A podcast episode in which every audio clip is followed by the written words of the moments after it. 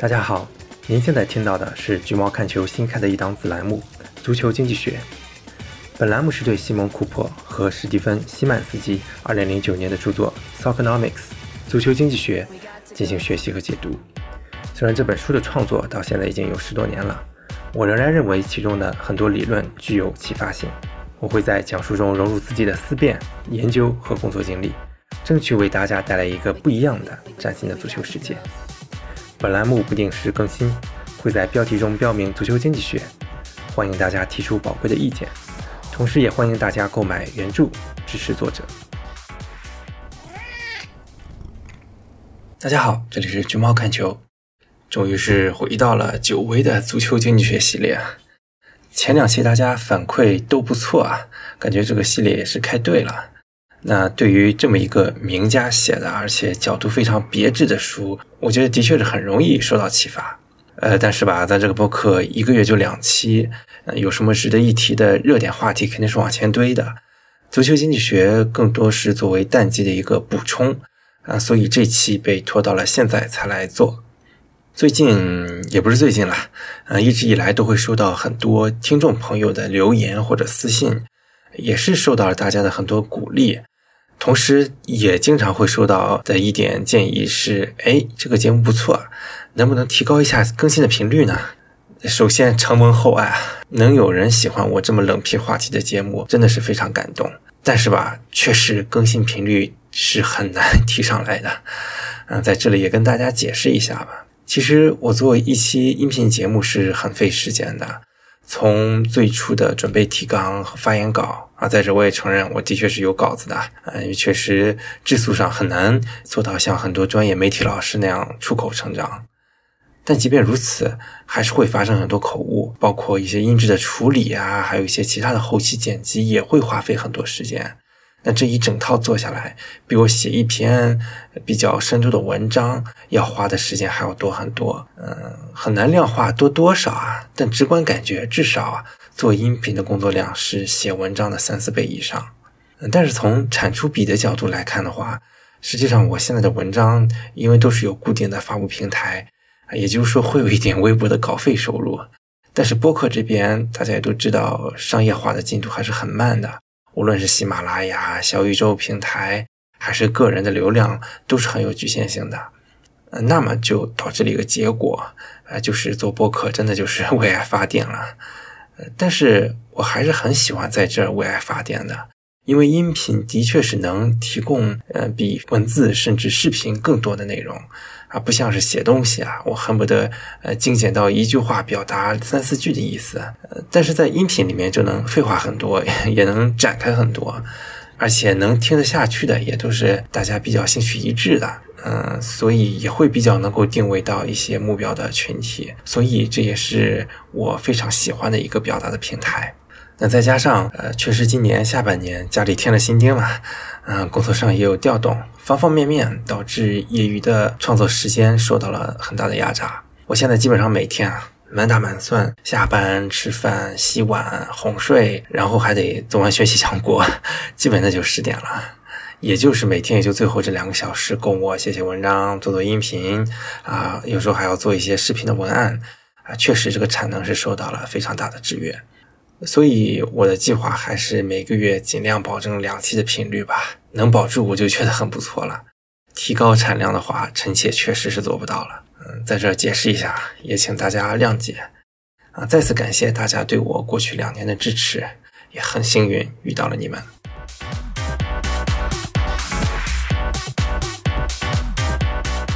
足球经济学第一期的时候，我就说最糟糕的生意这一章是我最最喜欢的一章。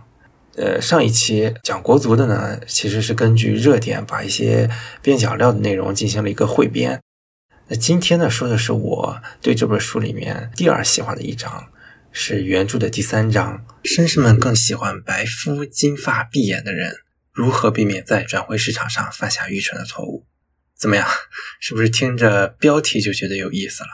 对，这一章讲的就是无数 FM 非法玩家。在足球世界里面最最痴迷的转会环节，确实啊，如今大家去看关于足球的新闻报道，转会这个因素，很多时候往往比场上的比赛内容都热闹，尤其是休赛期，随便下周都能让大家讨论的非常火热。这个东西呢，确实是足球比较独有的一个流量密码吧。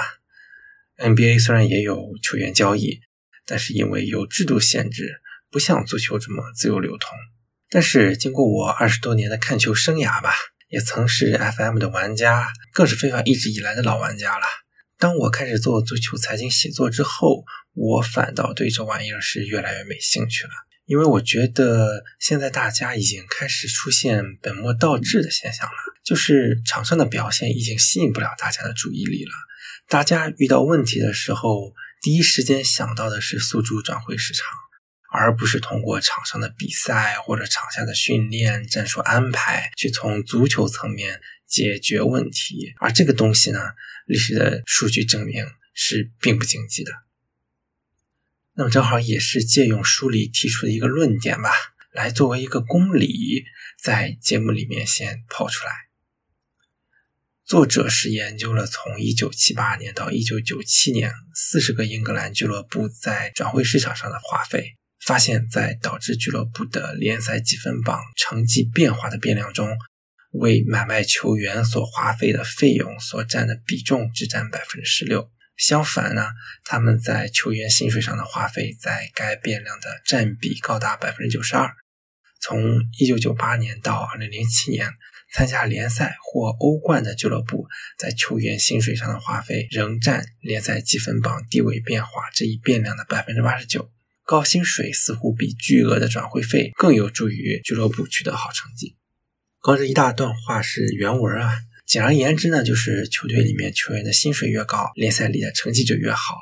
而转会市场买卖球员跟联赛成绩其实没有那么大的关系。这个结论是怎么得出来的呢？啊，这是通过海量数据跑回归跑出来的一个结论。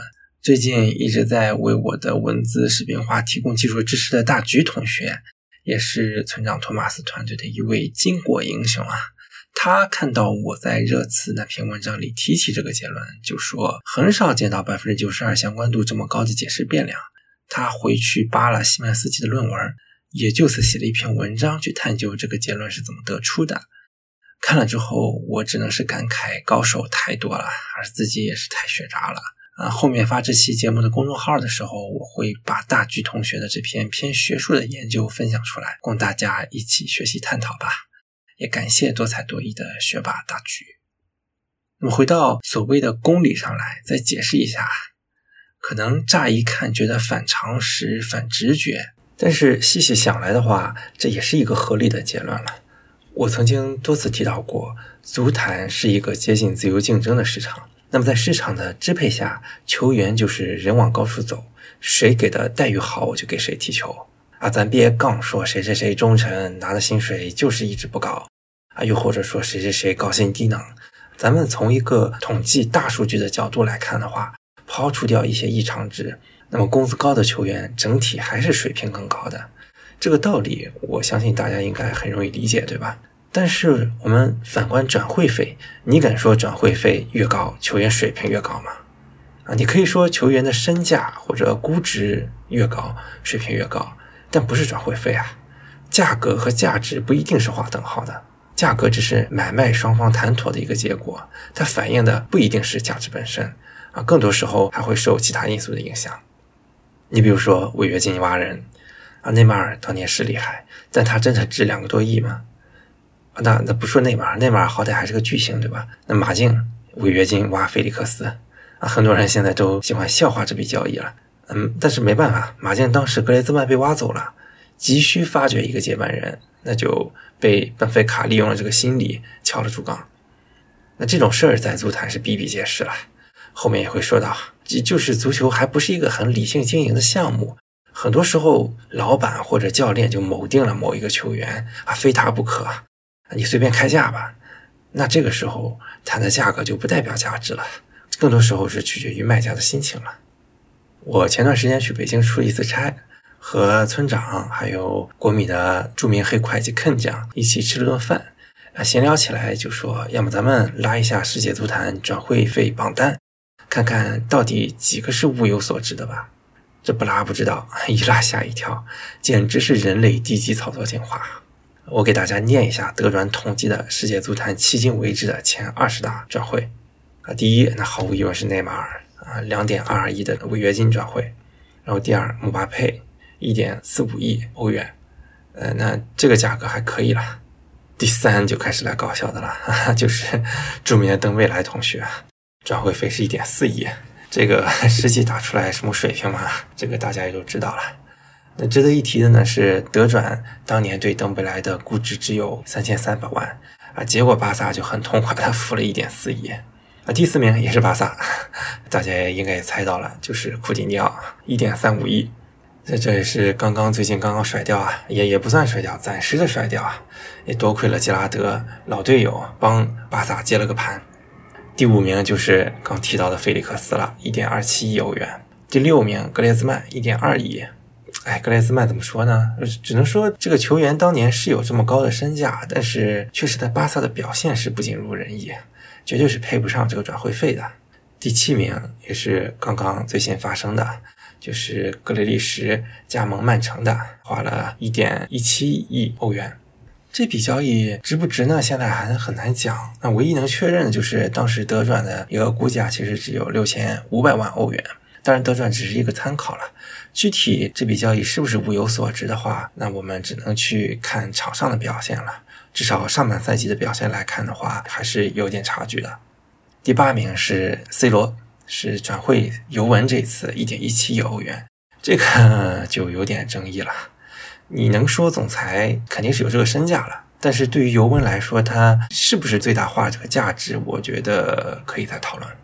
第九名卢卡库一点一五亿转会切尔西，这一次，呃，就上半赛季的表现来看的话，是绝对不值了。那看看后面能不能知耻而后勇吧。第十名是阿扎尔 转会皇马，这一点一五亿。那目前看的话，肯定是失败的。第十一名是博格巴转会曼联的一点零五亿欧元。我只能说博格巴是有水平的，但是似乎在曼联这些年的贡献还距离这个转会费也是不太够的吧。第十二名是贝尔转会皇马的一点零一亿，这个我觉得还是比较值的，毕竟三个欧冠他也都是成员之一嘛。啊，第十三名还是 C 罗。转会皇马的九千四百万，这个不用说了，绝对的 物超所值了。第十四名，伊瓜因转会尤文的九千万欧元，我觉得这个应该也不算太值。尽管他可能在尤文踢了那么一两年的好球，但是这个身价，他不是只是说让你踢一个赛季好球就能换回来的。第十五名是内马尔转会巴萨时候的八千八百万。呃，考虑到后面两个多亿卖出去的话啊，以及内马尔在夺欧冠进程中的一些贡献，我觉得还算比较值吧。第十六名的马奎尔转回曼联的八千七百万，这个 最近来看的话，这位大英帝星的表现是非常的不理想了。第十七名是弗兰基德容转回巴萨的八千六百万，我感觉到现在应该也还是没有兑现自己的这个身价。第十八名德里赫特转会尤文的八千五百五十万，我觉得跟德容是差不多的吧。啊，第十九名桑乔八千五百万欧元，这个在曼联这上半赛季都没怎么露脸啊。你说值回身价的话，至少不是现在了。第二十名还是卢卡库转会曼联的八千四百七十万，这个 肯定也是不值了。所以我不知道大家听完我这个梳理之后有什么感受，反正我看完这个榜单是有点斯巴达。你可以说高薪里面也有水货，但我想水货率绝对比不上这些转会费上的水货。你看看前二十名里面，几乎是一多半是配不上自己转会费的。我觉得这个比例还是非常高了。正好最近 The Athletic 也出了一篇文章，标题是“英超这些破各队纪录的转会正在被证明是有问题的”，梳理了各队的头号转会费球员是多么的不如意。有 The Athletic 会员的朋友可以去读一下这篇文章，我会把链接放在 Show Notes 里面。那更不用说了，转会费其实还会受到合约年限的影响，有的球员甚至一辈子都没花费东家转会费，一直是自由转会，啊，有的是从青训开始就一直效力一个队，这些都是转会费无法反映的球员的价值。所以说，转会费代表不了球员水平，啊，至少是不如工资能代表。我觉得这个是没什么疑问的，嗯，但是对一个俱乐部来说啊，是不是把钱花在工资上，就一定比花在转会费上更划算呢？啊，也就是原著里做的一个引申的结论。那我觉得这是存在争议的。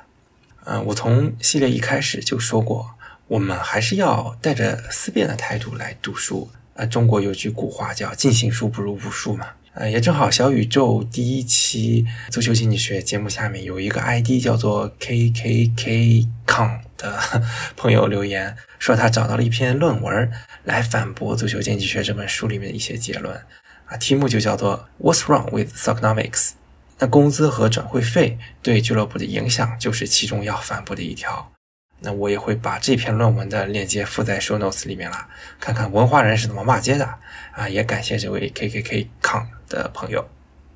那我这边呢，也是带着思辨的态度去找一些反面的观点吧。嗯，从数据来源角度，我觉得这个统计结果不见得能反映现在这个时代的结论。啊，前面。嗯，不知道大家有没有注意到了，作者用的是一九七八年到一九九七年英格兰俱乐部的花费和联赛排名，那这个数据来源是有点过时了。大家都知道，博斯曼法案是九五年颁布的，自从波斯曼法案允许球员自由转会之后，整个足坛的生态都变了，强者啊，有钱的可以变得更强，马太效应是越来越明显。应该说，接下来二十多年才是金元足球时代的开始。而之前不是说没有转会，但转会发生的频次、金额和对足坛的影响，显然是和之后这二十多年是不可同日而语的。我认为作者所说的转会费只解释百分之十六的排名变化，很可能是低估了转会费支出在如今这个时代的影响。但是我依然认为，薪水支出绝对是比转会费支出更具有决定性的因素。原因呢，前面也分析了。而且大家千万不要把这个功利给理解偏了啊！说那既然工资更重要，那我就抬工资呗，那球员是不是就能踢得更好了？那这个是把因果关系给搞反了啊！不是人为刻意提高工资带来的成绩的提高，而是球队通过正确的运作，招揽来了更高水平的球员，踢出了更好的足球，反过来反映在了工资支出这个指标上。如果我们反过来，为了吸引球员，强行给高工资。那德不配位，薪资起不到激励的作用，只有副作用了。那么这个公理告诉我们什么道理呢？那就是俱乐部的经营目标啊，比起把钱随意的花在转会费上，更应该追求的是引进高水平。那在这个语境下，就是高薪啊，合理的高薪的球员。转会费是多少不重要，它可以是免签来的，也可以是自己培养的，加薪加上来的。总而言之呢。转会费并不是球员水平的标签，应该摒除转会费之上的这种思维。啊尤其大家也看到了，这个时代高价水货比例如此之高，那俱乐部确实应该做得更精明一些。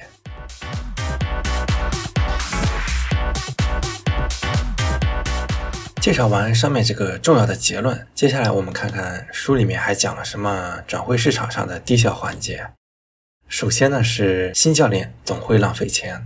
这个很好理解啊，中国有句话叫“ 新官上任三把火”嘛，新教练来到新的球队啊，少了什么第一系球员啊，那都是家常便饭。有的比较强势的教练啊，啊，必须按照自己的要求先强行清洗一波自己不需要的球员，那这就意味着可能在处置球员的时候很难实现利益的最大化啊，然后又花大钱买几个自己看中的球员，这一来一回就浪费了很多资源。举个最近的例子吧。呃，穆里尼奥夏天刚来罗马的时候，一开始就表示老将佩德罗不在他的计划里，都没怎么给人证明自己的机会。那佩德罗也不是吃素的，你不仁也别怪我不义。罗马不要我，我就去了拉齐奥。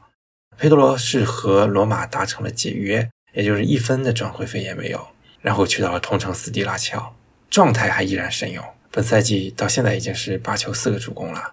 啊，那再反观罗马，这个赛季踢到现在，数据比佩德罗好的前锋只有花大价钱买来的亚布拉罕。最讽刺的是，在罗马德比上，佩德罗是反戈一击，率领拉齐奥取胜，狠狠地打了穆里尼奥和罗马的脸。罗马这个队好像挺喜欢干这种事儿。当年恩里克来到罗马的时候，呃，是一一二赛季吧。呃，当初整个俱乐部为了配合恩里克做西班牙化的改造，那是大动干戈。那年转会进出投入是六千五百万欧元，放到那个时候是蛮高的一个数字了。最有名的一笔就是金童博扬从巴萨来投，那最后什么结果大家也都知道了。罗马联赛第七，安里克下课西班牙化的改造彻底失败。那博扬之后呢，也是越混越差。很多朋友可能会说，这个其实没什么好指摘的，人教练都有自己的体系打法的，肯定有的人用的顺手，有的人用的不顺手，不好好整顿一波，那怎么贯彻自己的战术思路呢？但是我们要知道，这个世界可以任性到不考虑经济性的俱乐部，其实是屈指可数的。而对于教练来说，看菜下饭是必备的技能之一。那比起上来就清出一级、引进底细，可能更好的方法是先整合资源，利用好手里的阵容，再去慢慢的改造。另一个有意思的结论是，世界杯或欧洲杯上的新星总是被过高的估价。那这一点，我相信大家也会比较熟悉，因为大赛的关注度比较高。但是，毕竟比起漫长的俱乐部生涯的大样本，大赛其实是一个偶然性极强的场合。一个球员可能平时一般，结果大赛打鸡血几场就吸引了全世界的目光，身价蹭蹭的涨，但最后往往都变成了水货。呃，我印象比较深的就是当年利物浦买进迪乌夫的操作。零二年世界杯，迪乌夫是当年那个一鸣惊人的三迪加尔最闪耀的明星。呃，利物浦世界杯后也是花了一千一百万英镑买进了当红炸子鸡，啊，那个年代这不是一个小数了。结果不仅是球员水土不服，还在更衣室闹出了很多麻烦，最后跟俱乐部也是结下了梁子。嗯，当然，我认为世界杯这种高强度的场合下还能闪耀的球员，其实大部分确实还都是有实力的。但如果真的想要买入这样的球员的话，呃，世界杯可能不是很好的时机，呃，不如等一等，等到身价没有那么高的泡沫的时候再下手。下一个呢是某些国籍的球员容易被过高的估价。原著里认为荷兰和巴西的球员总是被高估，我觉得这个结论可能不是特别的容易举出例子来，但我想换个说法。户口本儿总是被高估，这绝对是没有任何争议的啦。最有名的就是英超的大英帝星们。呃，其实其他联赛类似的问题多少也都会有，因为每个联赛还是会有一些保护本土球员的政策啊，比如大名单最少多少多少个本土球员等等。那这就导致了优质的本土球员的稀缺性，导致了溢价。例子呢，我就不列举了，实在是太多了。然后呢，就是绅士们更喜欢白肤金发碧眼的人，也就是这张标题里的那句话。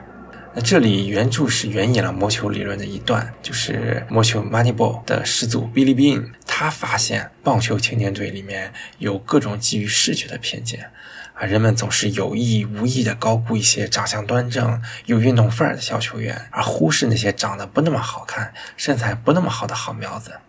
那在足球里面，作者认为十年前的足坛更偏向于金发碧眼的白人球星，但我相信十年以后的现在，这个问题已经有了很大的改善。我觉得甚至有一些反过来的趋势了，大家开始越来越喜欢黑又硬的类型啊，一看黑人球员就觉得肯定身体素质好啊，看到白人球员就觉得白又软，只能靠脑子踢球。但是，一旦陷入了这样的刻板印象里面的话，也不是什么好事儿。这其实跟当年喜欢金发碧眼的白人是一样的偏见。为什么黑人球员一定适合当边锋或者后腰，而白人就一定要当大脑？不要给自己设限，而是要尽可能的排除偏见，去从球员的真实的特点和能力出发，才能避免非理性的决定。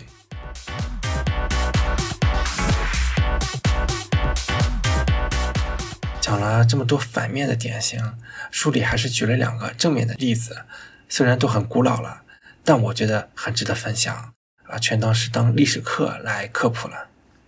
第一个例子是八十年代的诺丁汉森林啊，这个真的是有点年岁了，很多球迷都知道，诺丁汉森林是一个欧冠冠军次数比联赛还要多的奇葩球队，也不知道多少人是跟我一样，是通过林海廷涛的冠军教父熟知这支球队的。那这个故事的主角就是当年森林队主帅克劳夫和他的助手泰勒，啊，据说这俩人是同性恋人。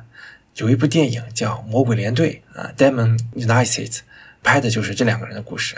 那抛开八卦的内容啊，我们看一下他们手底下的森林队有什么神来之笔。一九七六年，仅仅是花费两千英镑从 Non-League 就是第四级别以下的球队买来了一个叫加里比瑞斯特的球员，四年后是以一百二十五万英镑卖给了曼联。哎，怎么曼联那个时候就开始当冤大头了？开个玩笑了，这个身价的涨幅比坐火箭还快。一百二十五万那个时候是什么概念？一九九二年，也就是十年之后。曼联买坎通纳的时候也只花了一百万而已。那然而呢，这次这个天价交易却成了一个大水货。两年之后，曼联折价百分之七十五卖回给了森林。一九九零年，从爱尔兰花四万七千镑买了大名鼎鼎的洛伊金恩，三年后三百七十五万卖给曼联。哎，怎么又是曼联？这个价格当时是破了英国国内的转会费记录。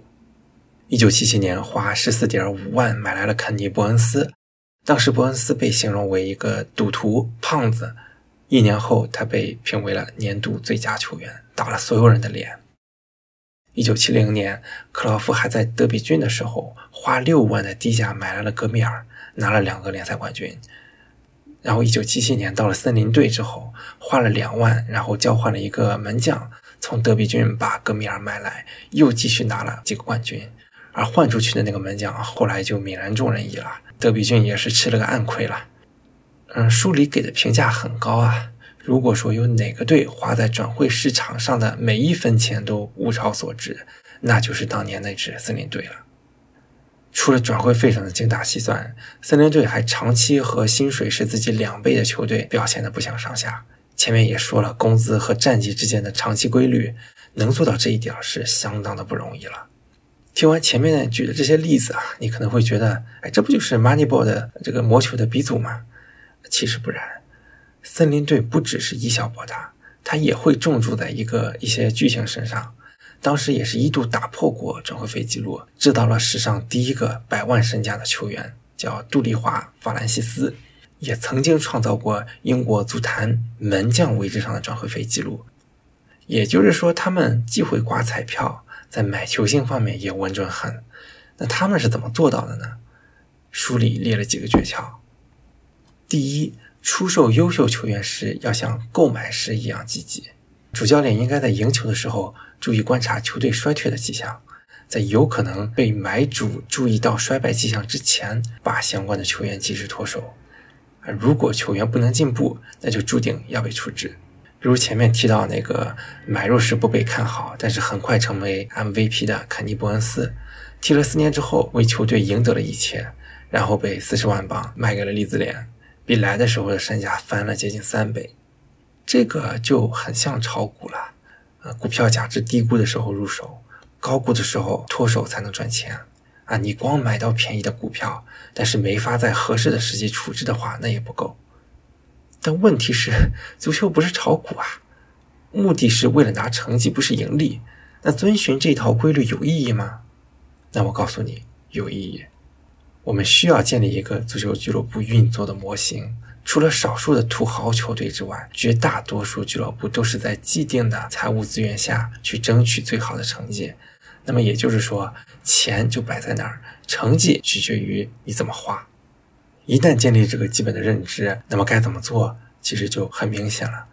啊，球员都是有自己的职业生命周期的，可能初期他的经济价值是往上走的，一开始可能是高于它的合同价值的，慢慢的经济价值的提高的速度开始变缓，合同呢也基本是能够匹配它的能力的，再往后就开始走下坡路了，合同价值高于它的实际经济价值，那这个时候你就必须要把它卖出去，而且要卖的价格足够高。才能换取资金再去进行重建，所以有时候我就说，嗯，这个年头金元涌入啊，土豪到处都是，他实际上不见得是对聪明的俱乐部是坏事儿啊，相反，很多时候这些土豪是给聪明的俱乐部送钱来的啊。一个典型的例子就是当年利物浦把库蒂尼奥一点四亿卖给巴萨啊，转手买了法比尼奥、阿里森、沙奇里伊等等啊，紧接着就是一个欧冠冠军，一个英超冠军。可以说没有巴萨慷慨解囊，利物浦很难崛起的这么快啊！所以俱乐部在卖出球员的时候也要上心，把走下坡路的球员卖得越贵，那就越能从容的进行换血。所以其实足球俱乐部的运营它就是斗智斗勇，做的比别人聪明，你就能有更好的成绩。但是你很难永远都比别人做的聪明，所以才会有竞技成绩的更迭。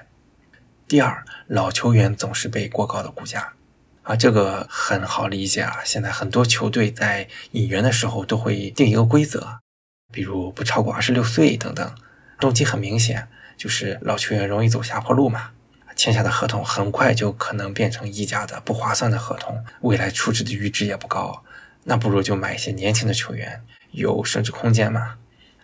缔造利物浦八十年代辉煌的功勋主帅佩斯利就说过：“啊，一般球员三十岁就开始走向衰落，所以那个时候的利物浦总是在球员接近或者超过三十岁生日的时候就卖掉了。”这里拉出来举的例子是当年的阿森纳，亨利二十九岁的时候卖出。维埃拉二十九岁的时候卖出，佩蒂特也是二十九岁的时候卖出，奥维马斯是二十七岁的时候卖出。那这些人离开之后，状态的确是没有恢复到在阿森纳那个时候的水平了。但是我觉得这个经验也应该辩证的来看，大家也能够看到，现如今很多老将依然能够保持很高的水平，而而有些没到三十的球员就开始早衰了。那这就需要足球经理人擦亮自己的双眼，啊，有些十八九就出道，一开始水平就很高的球员，但往往高消耗了五六七八年之后，就开始出现了身体的早衰。虽然没到三十，但身价已经和实际能力不符了。而有些老将呢，虽然年龄很大了，但可能转会费便宜，甚至是自由身，工资也合理，那也可以搭配的去引进一两个，去带着年轻的球员去踢。总而言之嘛，还是那条原则，你要去把不当冤大头当做自己做决策的一个非常重要的红线，才会去动脑的去思考这些问题。第三，低价购买那些个人问题频出的球员，然后帮助他们克服那些问题。前面提到的肯尼·伯恩斯就是典型。那克劳夫自己是个酒鬼，而泰勒是个赌徒，他们自己很知道怎么应对一些恶习，也对整队问题球员有一些心得。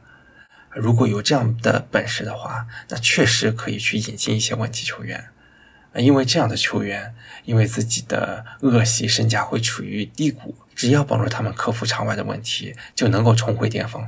这个就有点像破产重组的这种 投资方式了嘛。但是没有金刚钻，也别揽那瓷器活。我想起来，利物浦当年苏亚雷斯被挖走之后，选择一千六百万买下巴洛特利来当替身。那当时的说法就是，对于巴洛特利这种水平的球员，这么便宜可太划算了。大家也都知道，巴神只要脑子正常，水平是在的。但问题就在于利物浦没有把他脑子修正常的本事，而这世界上可能也没几个有这个本事的。那最后的结果也就很不好了。然后，克劳夫和泰勒也非常重视引进球员的安家的问题。很多球队觉得，哎，我们为你花了这么多钱，给了这么高的工资。那你就应该好好跟我们踢球，别给我整啥幺蛾子。但实际上，你挣钱挣得多，不代表就不会有思乡病或者其他什么恶习啊。有时候球员自己的质素有限，也不一定是他主观的，但他就是没法安顿下来，安心踢球。那这就告诉我们，转会的时候不是把人买来就完了，还得安排好一系列的这种后续的工作啊，帮他找好住所，请好翻译。甚至帮配偶安排好工作，帮孩子安排好学校，啊，这些比起转会费和高薪来说，并不算什么，却能够让球员更专心的踢球，为俱乐部贡献价值。说完了诺丁汉森林，再说说另一个正面的例子——里昂。现在提起里昂，大家的印象可能就是法甲豪门之一，老球迷可能都记得当年的七连冠。后来大巴黎崛起之后，里昂就跟冠军无缘了。但实际上，里昂这个队是没什么底蕴的。那作为一个中产阶级城市，足球这么一个工人阶级运动，那自然是没什么天生的基因在这里的。直到现任主席奥拉斯的出现，这是一个极度理智冷血的经营者。里昂当年也是人送黑店的称号。那么，里昂当年是怎么做到既拿冠军又能盈利的呢？第一条秘诀就是运用集体的智慧。里昂当时采用的决策制度就是现在很多俱乐部都在用的转会委员会。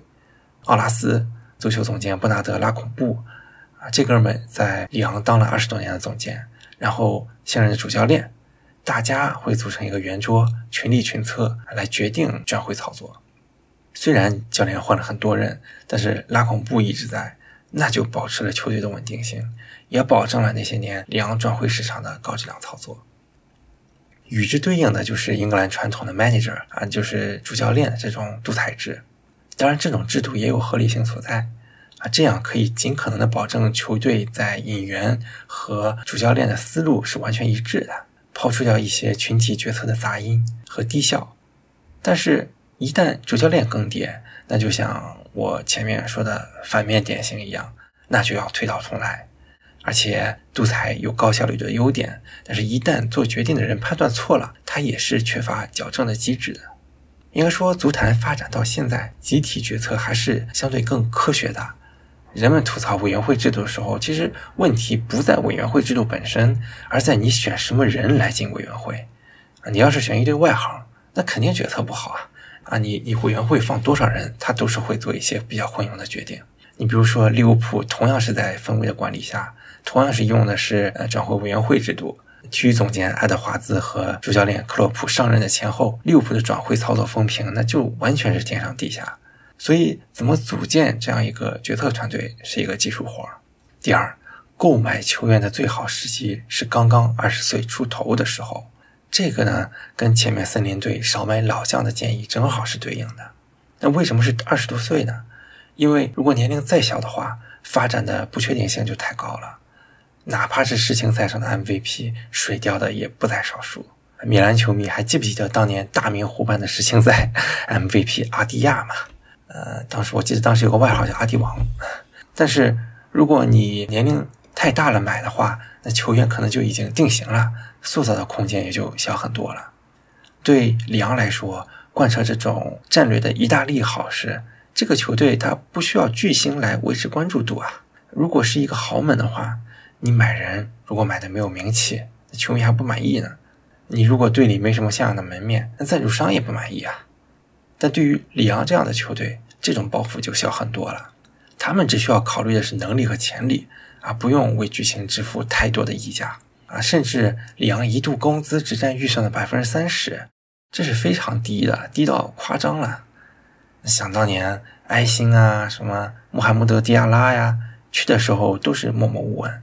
工资也很低，结果打出来高价卖出去，美滋滋了。第三，尽量不要买中锋，这个蛮有意思的。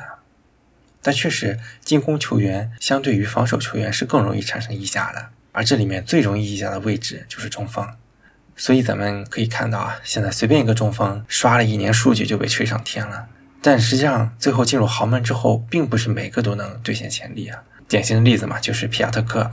当年在热那亚枪管火热啊，长得帅，庆祝动作也帅。但是离开米兰之后，到了柏林赫塔都混不下去了，那马上又要回意大利来找感觉了。大家也可以回忆一下，我前面列的前二十转会费的球星里面，只有四个不是进攻球员。大家以后买人的时候还是得小心一点儿。呃，现在这不又一波新的地形哈，前锋地形正在制造中。这些呢是谁，我就不点名了。我觉得大家还是可以静待后续的发展情况。第四，呃，如果有其他俱乐部的出价高于球员的价值，不管是谁，都会毫不犹豫的出手。这个也和我前面说的非豪门俱乐部没有包袱有关。那既然每个人都可以卖，那也就是可以有计划的去培养接班人了。因为都知道踢得好的早晚都要被卖走嘛，那避免了过渡期的混乱。我们可以看到很多著名的黑店，天才是一茬又一茬，就是因为他们有规划的在进行卖人和培养接班人。当年切尔西买来埃辛的时候，里昂早就已经锁定好几个接班人了。后来他是使用埃辛四分之一的转会费买了迪亚哥门德斯，过两年把迪亚哥卖给了尤文，里昂就是这么一茬又一茬的进行下去。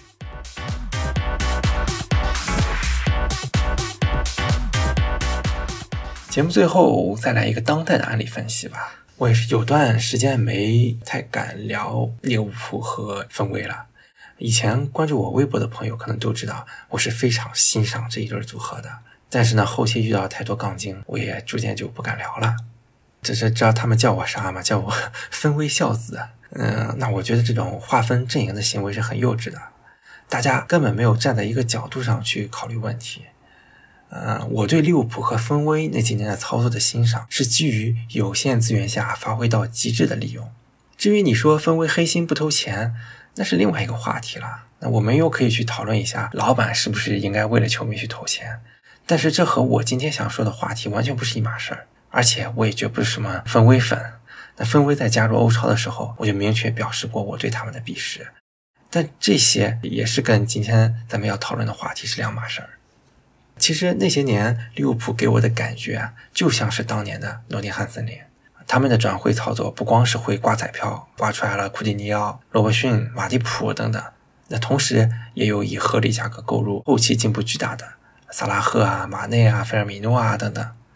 然后呢，还有天价购入的巨星范戴克、阿里森，对吧？但无论用什么价格买入，大部分球员都能体现自己的价值，那这是很不容易的。我们再回过头来看，利物浦是在一个什么形势下拿到一个欧冠和一个英超冠军的呢？利物浦的收入当初是一个挤得进德勤足球财富榜前十，但距离前四前五有很大差距的，而且又有曼城、大巴黎、切尔西这样的土豪老板疯狂的投入，利物浦就用着这么有限的资金拿到了冠军。虽然这个王朝不算长，但我觉得也是尤为珍贵了。我就经常说，等过两年回头看，才会知道利物浦一九二零的英超冠军有多么厉害。你看，曼城现在眼瞅着就五年拿第四个冠军了，而且英超还看不出未来有谁能威胁到他们的地位。那土豪能花钱也会花钱，这你能拿他有什么办法呢？而且利物浦非常注重在薪资上的投入啊，总有人问说：“哎呀，利物浦转会市场都是负投入，老板是不是黑心分红了？”那只是没看到利物浦的工资单有多高。利物浦的工资排名已是英超一档了，呃，仅次于曼城，跟曼城差的也不大，在世界范围内也是和营业收入排名相配比的。你别看什么媒体披露的底薪数字，哎呀，利物浦看着好低啊，但是利物浦给球员的奖金高啊。如果利物浦长期球员薪水和成绩不配比的话，那结果就和热刺一样，更衣室解体。但事实是，利物浦的工资都快是热刺的两倍了。还有人说我不信啊，利物浦的工资都发给高管了。那不好意思，审计报告里面高管的数目和最高薪高管的工资是都有披露的。你哪怕拿着最高薪乘以高管数量顶格去算，也就几百万而已。那至于除了高管之外的其他普通员工，那就更没可能左右工资单的大数了。所以我说，之前这些年利物浦简直是足球经济学这一章的集大成者。然而，也像我所说的，人很难永远保持聪明，而球队也很难永远打得出超越可支配资源的成绩。进入疫情时代后，利物浦的收入增速就停滞了，比赛日收入下滑，商务拓展空间有限，想通过收入端增加财政资源已经没戏了。而疫情最重要的影响是，利物浦的巨星没有接盘侠了，而利物浦这一代球员正在接近巅峰的尾声。如果是以奥拉斯极度冷血的运营逻辑的话，那利物浦早就该拆了三叉戟，换一点钱进行换血了。但问题在于，首先这些明星球员已经没有很好的接盘侠了，本身工资已经达到了一个较高的水平。其他像皇马呀、巴萨呀，那现在也不阔绰，没有冤大头来再来送钱了。那利物浦只能是眼睁睁的看着这些球员把高薪合同走完，而甚至还要加薪续约。最近不是都在炒马内和萨拉赫的续约吗？那相信听完本期，大家也能理解为什么利物浦现在这么谨慎，因为他一不小心，这两份合同可能都会变成未来的大坑。那这对于自负盈亏的球队来说，肯定是致命的。而且俱乐部还得考虑豪门的脸面问题啊！球队就这么几个球星啊，你给卖了的话，球迷不跟你拼命吗？不管利物浦当地经济能不能支撑一支足球豪门。至少球迷不认为利物浦是一个应该作为跳板的俱乐部，那这就给俱乐部管理层的操作加大了难度。然后这两年球队的转会操作也逐渐陷于平庸，不再有什么超神的手笔了。呃，比如2021赛季缺中卫的时候买了三十岁高薪的迪亚哥，后来中卫危机直接导致崩盘。而本赛季被中卫荒吓怕了，利物浦又把全部的预算都砸到了一个替补或者叫储备主力科纳特身上。结果中前场人慌了，当然这些决策都有运气因素在。可是无论是引援目标的年龄、薪水，还是转会费，曾经的那种惊艳的感觉都没了。当然，你也不能要求人家总是超神吧，大家也都是人类，不是神。所以利物浦逐渐被曼城拉远是一种必然。呃，面对一个有无限资源可以使用的霸主，这不是什么丢人的结局。而且，如果利物浦不能做好更新换代的工作的话，未来还可能进一步的下滑，最后跌出前四也是很有可能的。那在这儿呢，我也想建议大家，平时看球的时候也抛开 FM 思维，每天把转会看得那么重要。嗯，就像我上一期提到企业融资的时候，应该优先考虑用内部融资一样。我认为球队在遇到经济上的困难的时候，首先想到的解决方法也应该是内部挖钱，而不是一言不合就去转会市场上找答案。因为转会市场上的答案太贵了。如果自己能够转变思路，把现有的资源重新盘活，那肯定是最理想的。而很多时候，如果仓促的进行引援，场上不合适也就罢了，场下也会导致更衣室问题频出。最杰出的反面例子就是曼城当年引进桑切斯的操作，那直接把当初紧追曼城的态势变成了曼城一骑绝尘。曼联自己还处理了好几年才把这个高薪合同甩出去。你想，连土豪如曼城也不是随便处置球员的。我很佩服瓜迪奥拉的一点就是，我们经常听到曼城有哪个球员混不下去了，不在计划中了，要被卖了，比如斯通斯啊、斯特林啊、毕席尔瓦呀。然而，没有受到丰厚的报价，瓜迪奥拉总是会重新启用这些本不在计划中的球员，最后这些球员果真还就是迎来了第二春。所以你说吧，人家曼城既土豪又懂得节省钱，那你让其他球队怎么叫板曼城呢？好了，今天说了很多，也是一个很有意思的话题吧。我在这儿呢，也算是把自己的足球运营观都说得很清楚了。啊，因为现实中绝大多数球队，它都只能是在一个有限的资源环境下进行运作，因此就需要更聪明、更理性的经营模式，哪怕这种模式看起来并不豪门。当然，就像我之前无数次说过的一样，我的观点不一定对，只求给大家提供一个新鲜的视角。如果能对大家有所启发，那就再好不过了。如果喜欢橘猫，请在各音频平台或泛用型播客客户端订阅“橘猫看球”，还可以通过关注微信公众号“橘猫看球”阅读更多深度分析。同时，可以在公众号回复“听友群”获取入群方式，大家一起探讨关于足球财经的话题，共同提高。我们下期再见。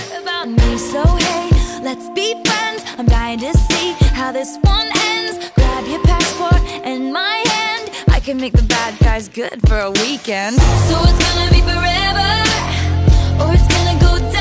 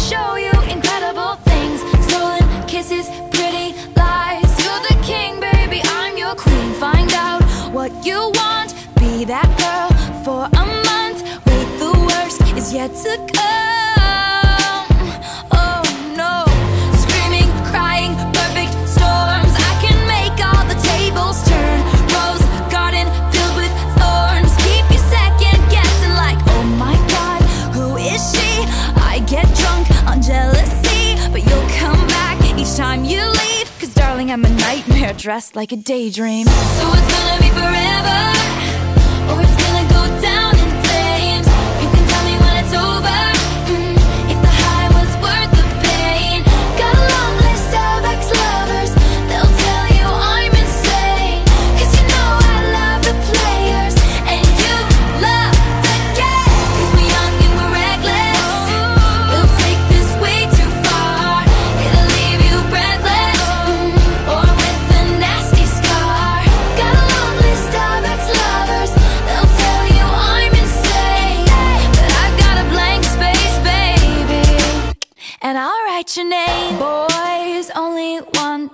love if it's torture.